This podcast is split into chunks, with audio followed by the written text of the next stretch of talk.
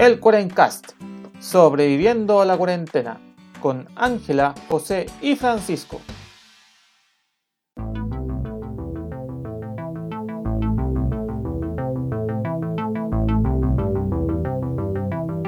Buenos días, buenas tardes y buenas noches a todos nuestros podcast audiencia.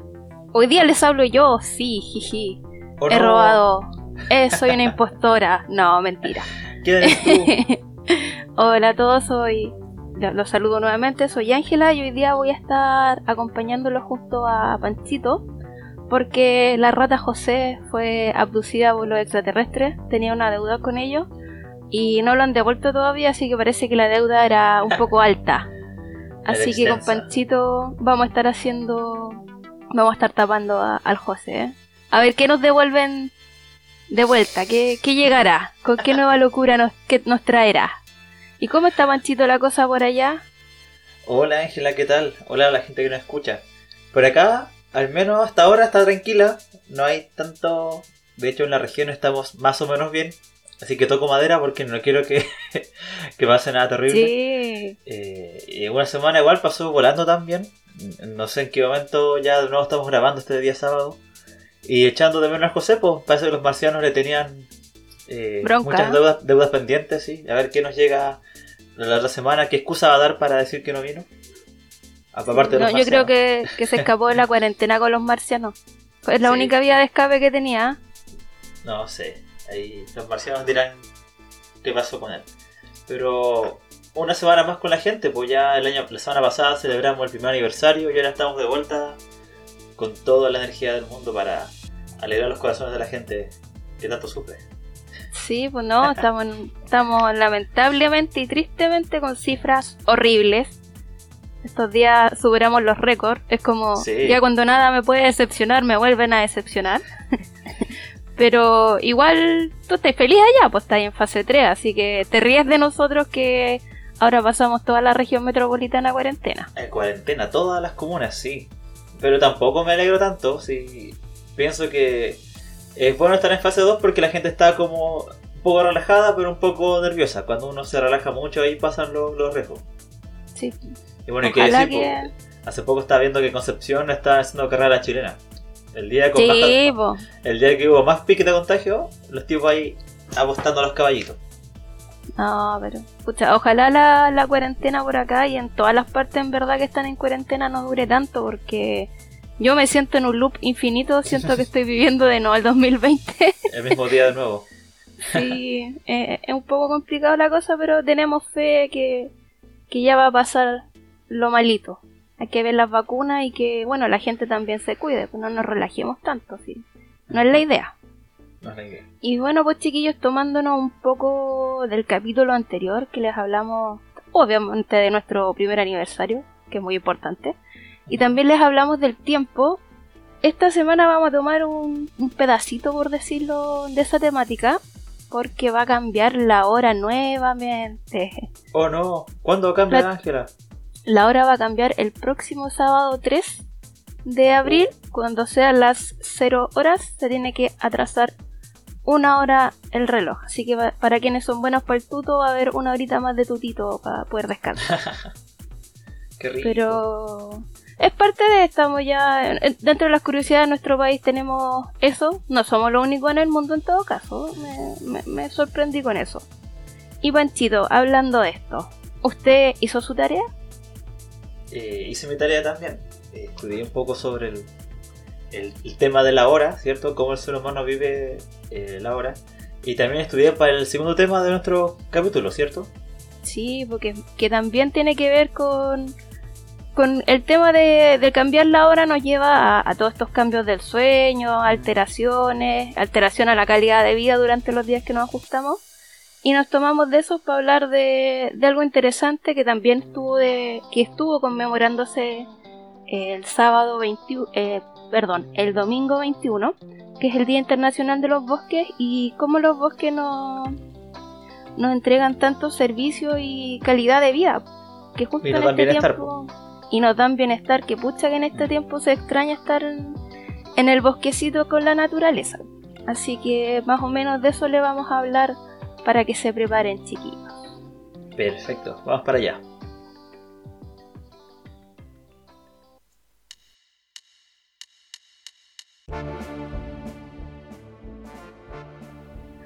Bueno, pues chiquillos, como les decía, este día próximo sábado se cambia la hora hay gente que rabea mucho con eso, me incluyo.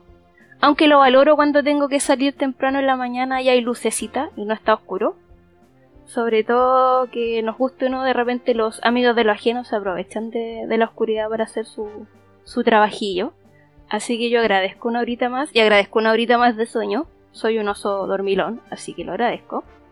Pero siempre me, desde pequeña era como algo automático. Yo creo que ya en tal fecha se cambió la hora y ok. Sufrías una semana, una semana y media tratando de ajustarte nuevamente a, Sí, adaptarse a ese nuevo horario. adaptarse porque son animales de costumbre, po. Entonces que te una hora es eh, un cambio no menor para la gente dormilona como yo. Pero me, me hice la pregunta, ¿y por qué cambiamos la hora? ¿Qué, qué, qué- de dónde surge todo esto? po? ¿A quién se le ocurrió, Ángela? ¿De quién, ¿Quién fue el, el genio? ingenioso? Yo le digo el genio. el genio que me jodió mi horita de sueño.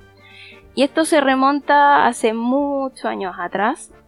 Hace cerca de 60 años, un poquito más. Cuando Chile estaba pasando por una de las crisis hídricas más importantes. Y hay que recordar que en esos tiempos la gran parte de la energía eléctrica que consumíamos todos era hidroeléctrica. Entonces, si no teníamos agua, como diablos íbamos a abastecernos de energía. Sí. ¿De dónde sacamos luz para las casas? Claro, po. Y la, la industria y todas esas cosas que requieren energía. claro, pues era como. o, eh, tenían dos opciones: o nos quedamos sin luz o empezamos a racionar la, la energía eléctrica. Que en un principio se empezó a hacer esto durante el, el periodo del presidente Frei Padre, que es cuando se empiezan a hacer estas como mini ras, ra, ¿cómo es la palabra? Bueno, empezaron a racionar, claro, a racionar la, sí. la hora. Eh, eran la racionaban en dos tandas. No sé, pues de las 8 a las 2 tenía luz. Después la cambiaron de las 12 a las 18 horas que había luz. Y lo iban cambiando. Hasta que se dieron cuenta que eh, estaban puro dando jugo. Que, que no estaban obteniendo lo que querían, que era como un uso más eficiente de la energía. Y que una de las soluciones posibles era aprovechar la, la luz solar. En el fondo. Entonces ahí se dan ¿Qué es cuenta energía más gratis? energía más gratis, luz. Sí. eh, o sea, igual las cosas eléctricas van a seguir funcionando con electricidad, pero te vaya a ahorrar una, un porcentaje de energía gracias a la luz natural. Sí, la, Entonces la, dice- la luz de las lámparas, todas esas cosas que antes consumían bastante energía, ¿no? Como ahora que Muchísima más energía. Era, es, es bastante brutal comparado a lo que consumen ahora la- las ampolletitas mágicas que le digo yo. Y bueno, ahí se dan cuenta que en verano eh, es conveniente aprovechar que amanece más temprano. Por lo mismo deciden eh, adelantar la hora para aprovechar la luz solar. Y en invierno, cuando el sol se demora más en, en salir, en retrasarla para que así irnos ajustando a esto. Para que coincida justo la hora en que la gente sale de la casa al trabajo o al colegio, que Exacto. coincide con la hora en que el sol sale. Claro, con la hora convencional, por decirlo, no todo el mundo sale a la misma hora, pero Más o menos, por ahí. Más o menos. Y acá hay algo que siempre me ha llamado la atención, que bueno, Chile es una larga, la típica, una larga y franja, angosta.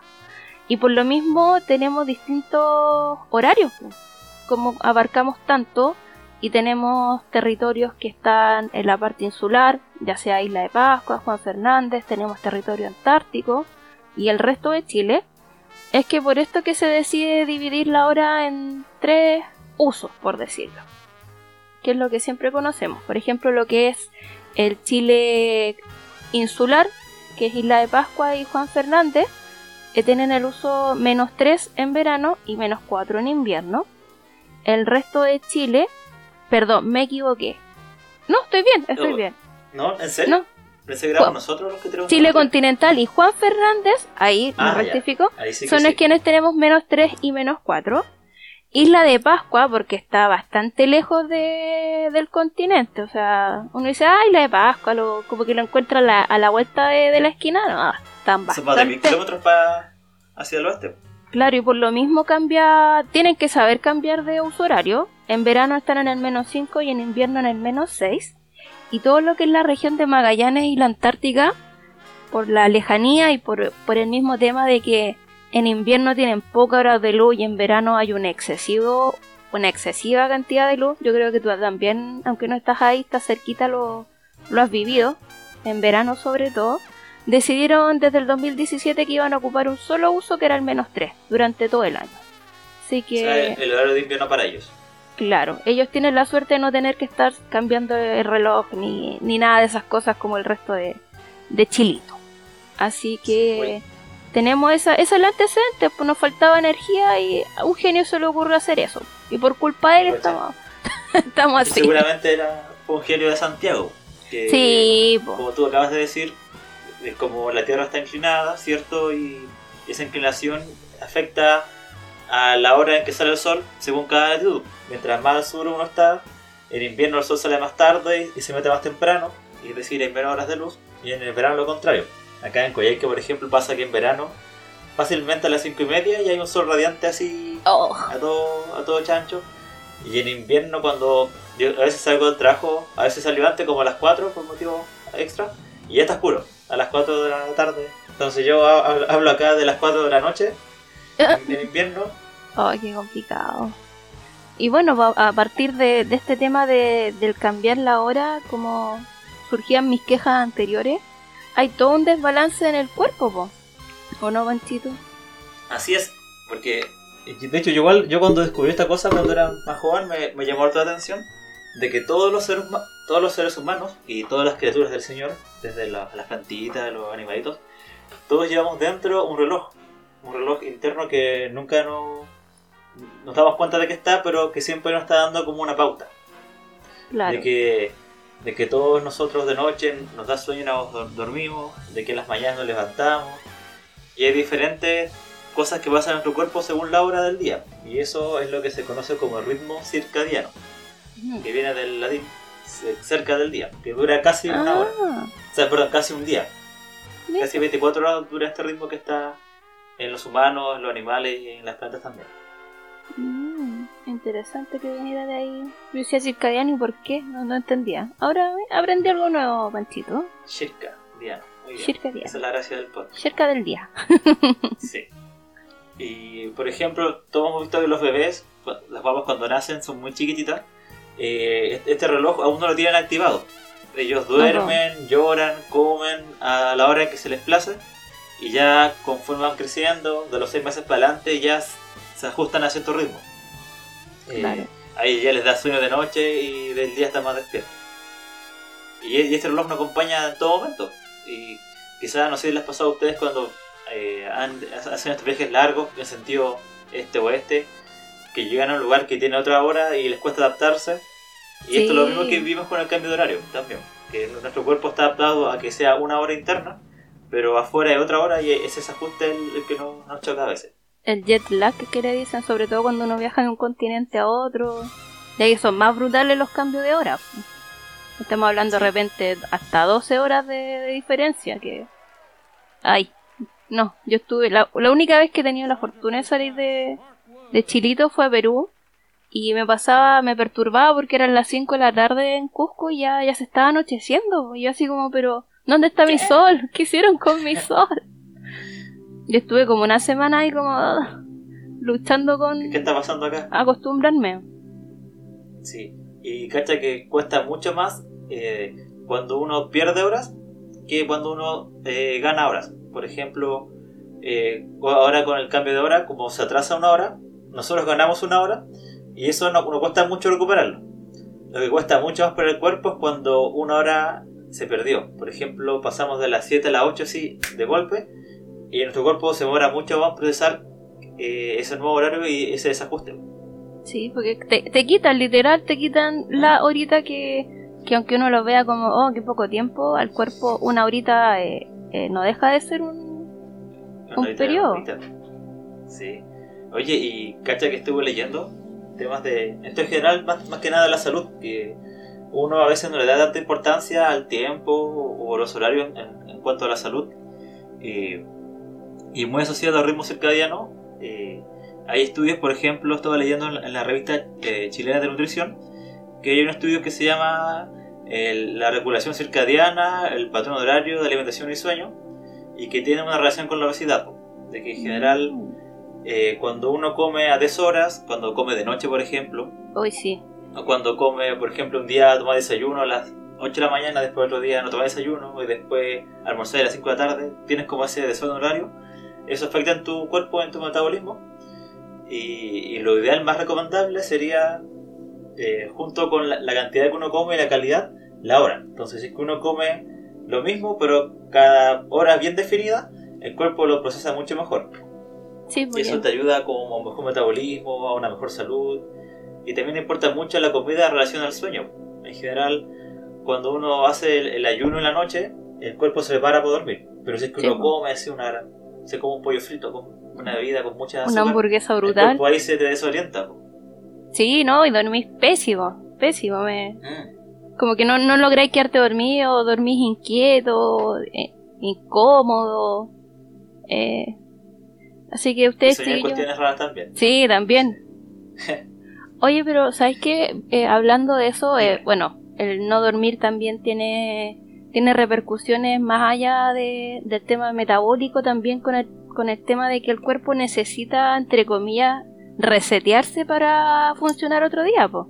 Necesita bajar las revoluciones, que se regeneren las células, que funcione todo, todo el sistema, po. Oye, pero ¿qué pasa? que alguien no duerme? ¿Qué, qué, qué podría pasarle? ¿Qué podría salir mal si no duermes? bueno, hubo una persona que se le ocurrió hacer este experimento en los 60, un chico que se llamaba Randy Garden, y él se le ocurrió, dijo, a ver, veamos que él decía que no era tan, que no había tanto impacto en, en el no dormir. Ese era su, Ah, su postulado, que, Decía- que- que le dan Decía, color, no, si no pasa nada, no pasa Claro. nada. ¿Qué, qué, qué podría pasar si quiero dormir? le dan color si no, si no duermo.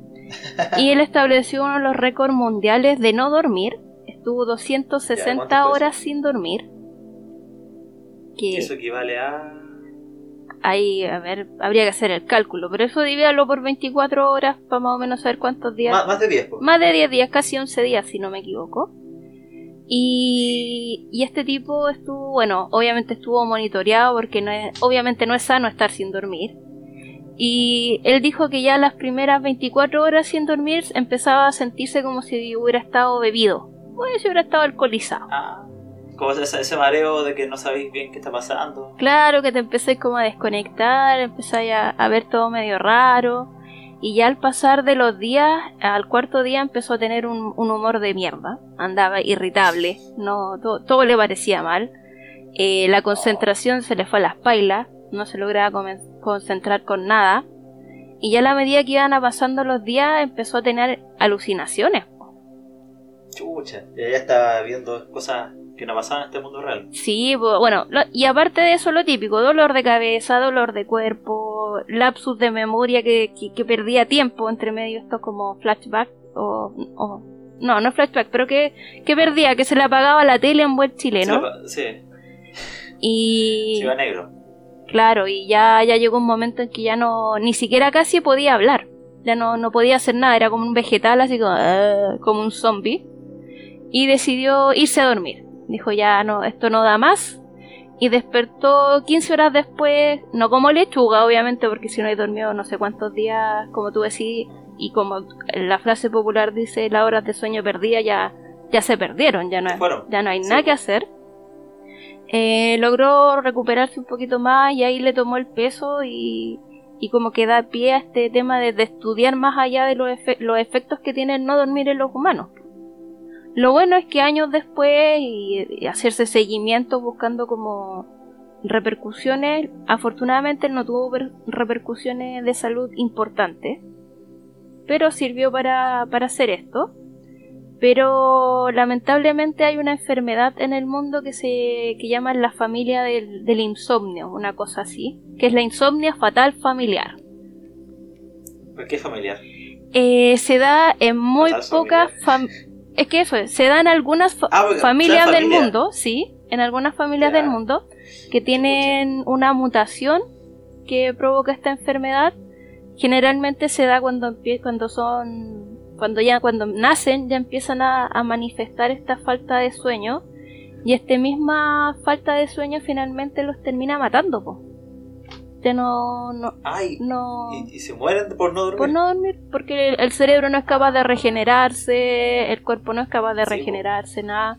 y lo más triste que esta, este insomnio fatal familiar que le dicen no tiene cura. O sea, si te tocó nacer en una familia así, está ahí condenado. Así que... O sea, y aparte uno, uno, uno no elige la familia, así que imagínate, la Imagínate, suerte de- tuviste la mala suerte de nacer en una familia así. en una familia. Oh, qué terrible.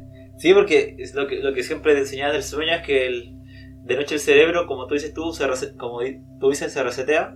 Y lo que hace es como que todo lo que pasó en el día lo ordena, ¿cierto? Dice, ya esto es memoria, esto se borra, eh, dejo espacio para el día siguiente, eh, me organizo mis memorias y como que me, me pago y me siento de nuevo al día siguiente. Claro, como que los enanitos Pero es que- en el cerebro ordenan los archivos. Así como Las carpetas. las carpetitas. Oye, pero hablando de esto también, eh, antes se creía que existían como dos tipos de personas en funciones de cómo funcionaban, si funcionaban bien de día o funcionaban bien de noche. Como el Ah, típico, el, que era el búho, que era el que funcionaba bien de noche, o el que era la alondra que funcionaba bien de día. Pero se han seguido haciendo estudios, porque el tema del sueño cada vez cobra más relevancia, sobre todo estamos en, eh, hablando de pandemia, yo también lo no- nombraría como una pandemia de, de- del sueño. Hay mucha gente con trastornos del sueño, gente que tiene excesivamente sueño, gente que no duerme ni a palo. Y ahí entra todo el tema de los medicamentos truchos que salen de repente, que la gente no, no es responsable y, y es más fácil empastillarse que, que hacer el tratamiento que corresponde. Y en base a todo este tema, una universidad rusa, como siempre los rusos dándonos cátedra, eh, llegaron al, a la conclusión que en verdad no solo existían dos tipos de personas, sino que ellos hablan de seis cronotipos, que tiene que ver, Ah, con ya, el o sea, tiempo. pa- pasamos de 2 a 6. claro, ¿Y cuáles son? El matinal, que es el típico conocido como el alondra, que empieza por la mañana súper activo, sale el sol y es como las gallinas, sale la luz y ah, Ah, hay ya. que ir a... Esa persona que se levanta y dice como, oh, buen día. Como, oh, como qué felicidad. Se levanta, se lecciona. sí. Ya, y, y ya- bien, es el matinal. Claro, y la medida que va pasando la hora y va bajando la luz solar, empieza a cansarse ya cuando se va el sol a mimir. Que es como... Ay, mire, creo, creo que yo soy así. Yo soy muy mamífero. o sea, el sol me levanto, eh, se, se pone oscuro. Adiós, a mimir, se, se bajan las persianas. A mí, mire. Después estarían los altamente activos, que son las personas que independiente de- del horario, siempre están como con la Ah, con las baterías a full, así como la ardillita eterno que anda para todos lados y, Y no se cansa con nada. El diurno somnoliento, que son los que están activos durante la mañana, pero y por la noche, también eh, se activan como de mañana y de noche, pero durante media tarde no, no, no funciona. Está con un sueño horrible, es lo menos productivo. Yo me clasificaría por ahí, como que en la mañana sí, en la noche también, pero media tarde ya como que quiero un- una siestecita. O sea, como los gatos dices tú. Sí, soy, soy media gato para mis cosas. Como en las mañanas están ellas corriendo de un lado a otro.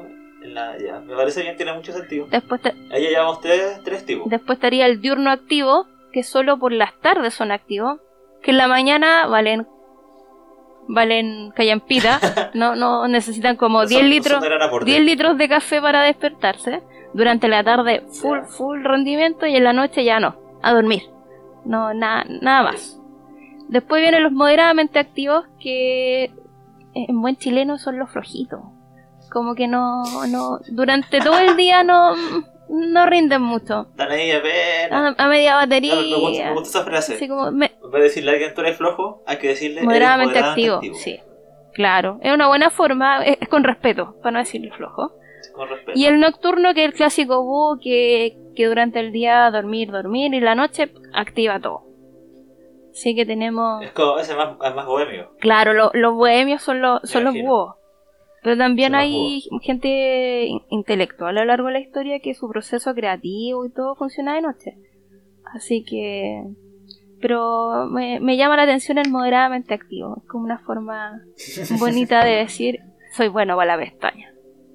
Sí, bueno, bueno, está bien. Oye, pero ¿te ha pasado que de repente, puede ser por estrés o por muchas causas, se te desordena tu horario? Sí. Es decir, tú te acostás a tal hora, pero pasó tal cosa que no dormí, o te duermes antes, te duermes después. Cuando se te desajusta este reloj que todos llevamos dentro, hay una forma muy buena de, de darle como su... de reajustarlo. ¿Y cómo? Por, por favor, porque sobre tiene, todo en tiene que ver con el- tiempo de cuarentena yo creo que a todo el mundo se le desajusta Sí. el reloj. bueno, la tela va a ser complicado a solucionarlo, pero tiene que ver con la luz, nuevamente. Eh, estar mucho, ex- exponerse a luz solar. Te ayuda harto para que- porque el, eh, todo este sistema del, del ritmo circadiano funciona con, con una infinidad de células que son fotosensibles. Mm, Así que si tú puedes exponerte a luz solar eh, harto rato, y sí, lo ideal sería ir a acampar. Así que estés total todo lo, lo más pronto posible a la luz solar y eso te al tiro te reajusta tu sistema circadiano. en el ritmo circadiano. Ya.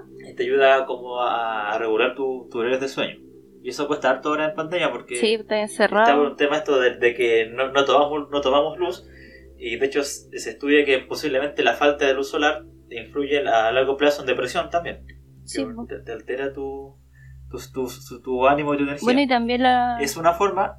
eh, antes que se me olvide, perdón, que te interrumpa, Dale, dale. dale. que el tema de la luz solar también tiene que ver con la vitamina D, porque es la que nos da energía. Ah, está.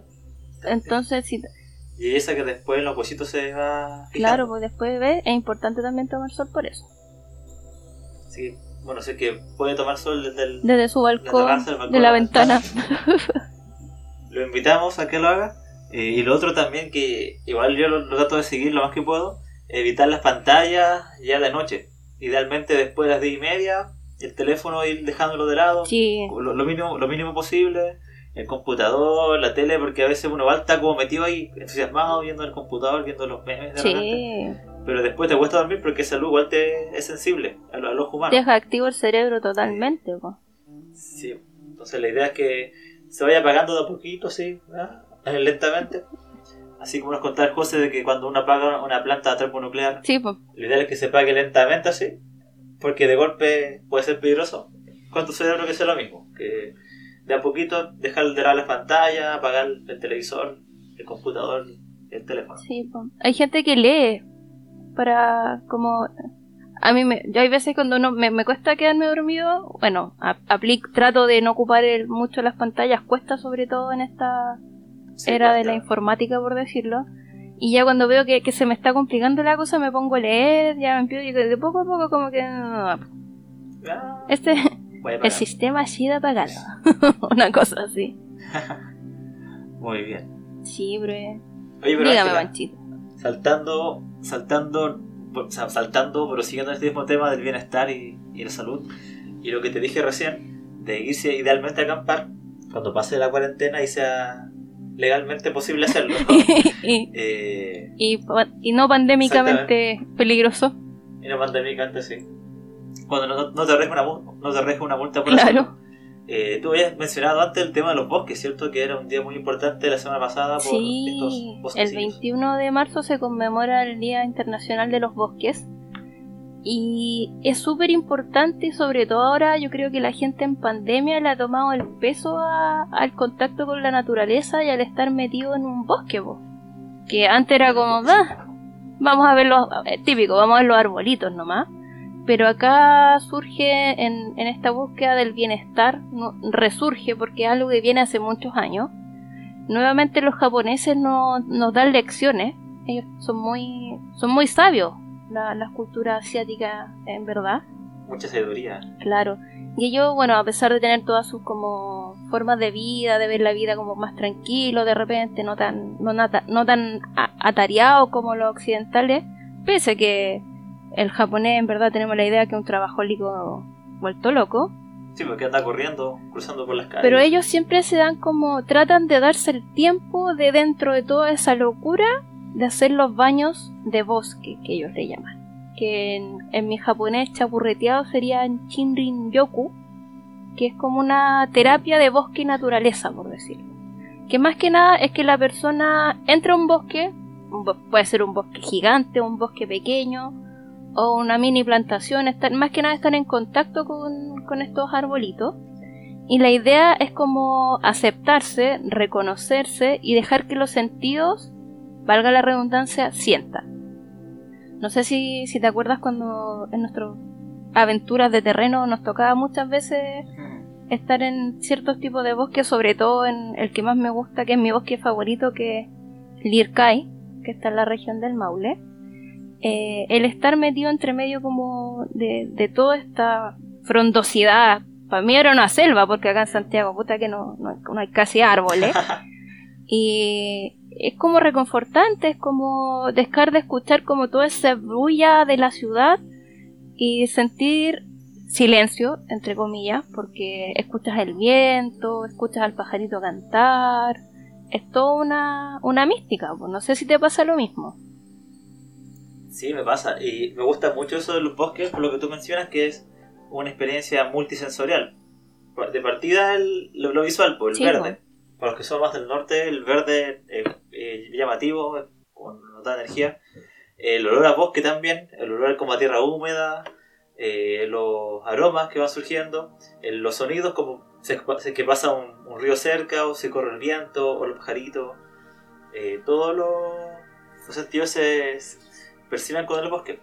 A mí me gustan mucho los bosques en general y, yo como soy más del norte, hay un bosque que me gusta harto que, es muy desconocido en, la zona de Montepatria, que es el bosque de Chañar. No sé si has podido conocer el bosque de Chañar. No, pero me suena mucho los chañares.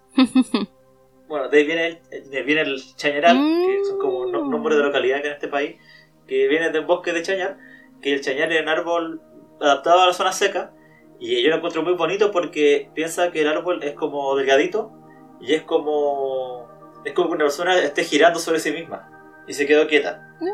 Te, da como esa idea. Y es como, es como amarillo verdoso, cafecito, y de verdad que es raro que haya un bosque en una zona tan seca como Montepatria eso te, te muestra que en otro momento fue apto para, para que hubiera más bosque en ese lugar. bueno, y a todo esto, Copiapó antes se llamaba San Francisco de la Selva. ¿Mm? Así que ¿Cómo era? ¿Cómo era el bosque en ese momento? Hasta que llegó la minería y todo eso, y adiós bosque. no, cuando llegaron los españoles ya de que ya estaba instalándose. Oye, y acá en la zona, allá en la zona central, hay un bosque que me gusta harto, que es el bosque esclerófilo, que es de la zona central de Chile. Que quizás los que han ido al, Cerro El Roble, ¿cierto? O, el Parque La Campana, el sector Ocoa, ese bosque que está más adaptado al, a lo seco, que hay harto peumo, quillay, y litre. Y ese olor rico me gusta también, como el olor a, olor a peumo y quillay. El boldo, es rico. Oye, pero ¿sabéis qué, van? Y bueno, ¿qué decir?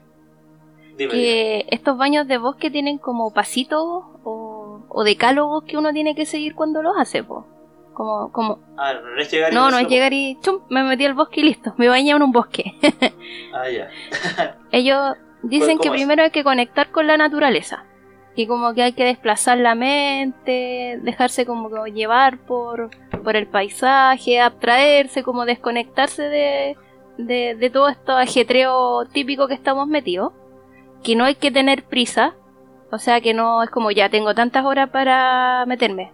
Tengo 10 claro, 10 minutos para bañarme en bosque. No, olvídelo. Tiene que ir dejar de dar el teléfono y Sí, y, y, justo se acá se, en Chile se está dando harto. La, la CONAF también lo ha puesto como dentro de sus parques y reservas como de moda, por decirlo, que tiene que ver con el senderismo, que es como hacer un senderismo más más tranquilo, que a pesar de que te vayas a pegar un rally gigante, disfrutes esto. Ir a, tu ritmo, no, no, correr. Si esa es la cuestión, no como, ay, tengo tanta hora. Lo ideal es como si quieres pegarte un baño, pegarte un sendero más, más moderado. No, no ponerte a, a querer recorrer todo el parque. No como modo más exigente, como trekking así con Claro, porque ahí no vaya a disfrutar nada. Eh, lo otro que dicen que hay que prestar atención que es como lo que yo te decía, como cuando escuchas un pajarito, tratar de ver de dónde viene, o, ver el arbolito, cómo se mueven las hojitas, ¿cachai? Y al final lo que más recalcan que el pasear, que, que el meterse en el bosque es importante, pero también que uno tiene que tratar de buscar otras formas de conectarse como más, más a fondo con la naturaleza. No sé, po, va a sonar súper místico y psicodélico lo que les voy a decir, pero a lo mejor como sentarte, pero empezar a hablarle al árbol o algo que se está haciendo mucho, abrazar a los árboles, así como sentirlos, ¿cachai? Como sentir la, la energía o como le quieran llamar que, que tienen los árboles. Y tiene... Sí, eh, pienso que ayudarte también como a desconectarse o andar a pie descalzo cuando es mm. posible. Sentir. Pienso que ayudar también a desconectarse, sí. ¿no? Y tienen hartos beneficios que, bueno, nos mejora el estado de ánimo. ¿A quién no le, no, le alegra estar en medio de un bosque? Como que cuando sales de ahí, como que vuelves como, no rejuvenecido, pero como que, ah, qué rico, como desestresado. Te baja la hormona del estrés, que es el cortisol.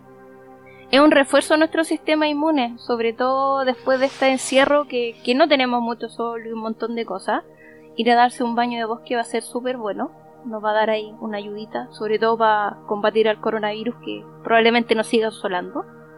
Eh, ayuda a mejorar la creatividad, como que estar en la naturaleza, como que te desbloquea estas cosas del cerebro que no te dejan pensar bien y incrementa la actividad del sistema nervioso. Así que es súper importante darse un baño de bosque de vez en cuando, chiquillos. Así que ya saben, cuando pase. Cuando o sea, cuando los parques se abran, porque creo que ahora están con. Algunos están con ticket, los que ya están operando, y los otros. Claro, y. Eh, también hacer un llamado chiquillo a esto, porque si bien es cierto, como dice el Pancho, hay parques y reservas que están abiertos. Eh, pensemos en los pobres guardaparques que lamentablemente en Chile no. Para un parque que son de repente miles de hectáreas, hay súper poca gente y esa poca gente tiene que estar una estresada porque estamos con el coronavirus, que no vaya a llegar alguien enfermo, que se cumplan todos los protocolos. Entonces a lo mejor es bien, necesitamos también la naturaleza, pero esperemos un poquito que esté mejor la cosa para no, sobrecargar a los pobres guardaparques. ¿O no? ¿O estoy siendo muy...? No, no darle más pegada a la que ya... Pues sí, Las que ya tienen, sí. No, y lo de siempre también, pues cuando uno va a áreas protegidas, no va a hacer bulla, respetar siempre la, naturaleza, no cortar flores, no mostrar a los animalitos eh, no salirse del sendero porque es igual provoca erosión. Aunque uno no lo vea, pero sí genera algún impacto. Así que cuando vayamos al bosque a, hacer todo lo que la Ángel nos comenta, eh, tratemos siempre de ser respetuosos. yo, yo a veces, yo, antes de, irme a Santiago iba harto a los, a los senderos que están en la precordillera. Está lleno de senderos para hacer esa zona. Hay harto. Entre, no sé, pues San Carlos de Poquindo y hasta Macul, un poco más allá. el parque, el Panú, el, el, Aguas de Ramón, el, todos los que uno puede hacer del estadio de la Católica. Y a veces la gente que iba así como modo bulla. No, pasarlo bien, una cosa así con el parlante. pasarlo bien, así con, con el parlante bazooka. Y no, pues la idea es que uno igual pueda conectarse con la naturaleza y, y contemplar y desconectarse de, de, la vida tan ajetreada que hace uno Sí, pues Panchito, y como ya para Y terminando esta conmemoración de, los días del bosque, es contar una noticia que a mí me, alegró mucho, que espero que se logre realizar, que dentro de esta conmemoración en Chile se lanzó un proyecto de reforestar 25.000 hectáreas con bosque nativo, que es parte de un proyecto que tiene la FAO y CONAF, que se llama Más bosques juntos contra el cambio climático, y la idea es poder ir reforestando desde la región del Maure hasta los lagos. Está cerca de 25.000 hectáreas. Y al mismo tiempo esto va a, beneficiar directa e indirectamente a muchas personas. Son cerca de 40.000 personas que se van a ver beneficiadas. Se va a generar empleo, se supone. Es que es lo que todos esperamos también dentro de toda esta crisis económica que estamos. Pero también es recuperar ecosistemas que, que pucha que han estado vapuleados y que le ha tocado duro, sobre todo la zona del Maular, Araucanía, con los incendios forestales que no, han parado.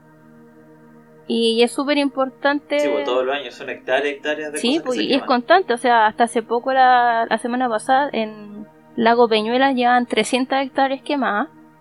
Y se queman y se vuelven a quemar. Y ya sabemos que un incendio forestal arrasa con todo. Entonces el poder reforestar con plantación nativa, que ya, ya es importante, que es como restituirle a nuestro terruño los arbolitos que le corresponden por naturaleza, que es lo más importante. Y también vamos a recuperar ecosistemas completos que están abandonados y hay tiraditos, pues, ¿cachai?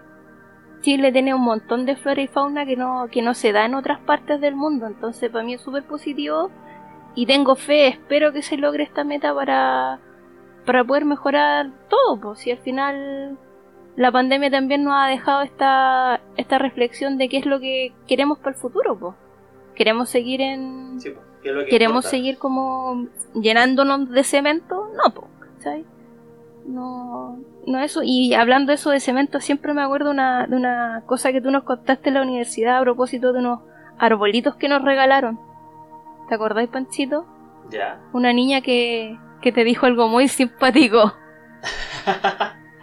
ah, sí, que era un plan parecido a lo que contaste recién, de que estaba el plan de, eh, de como de arborizar Santiago, bosque urbano se llamaba. urbana.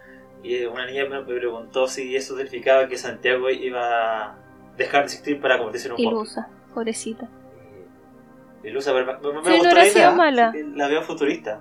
Sí, también está ese programa todavía en Chile que, que el presidente Bracitos Cortos lo, lo quiso instaurar, que era como que se plantaran más árboles en, en las ciudades.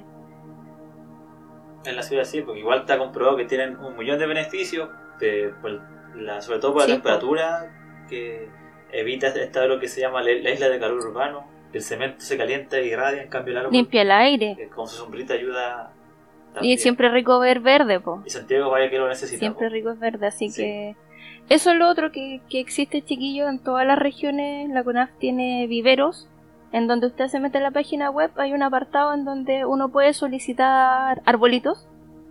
Generalmente son arbolitos nativos. También hay especies más exóticas, pero que son de rápido crecimiento.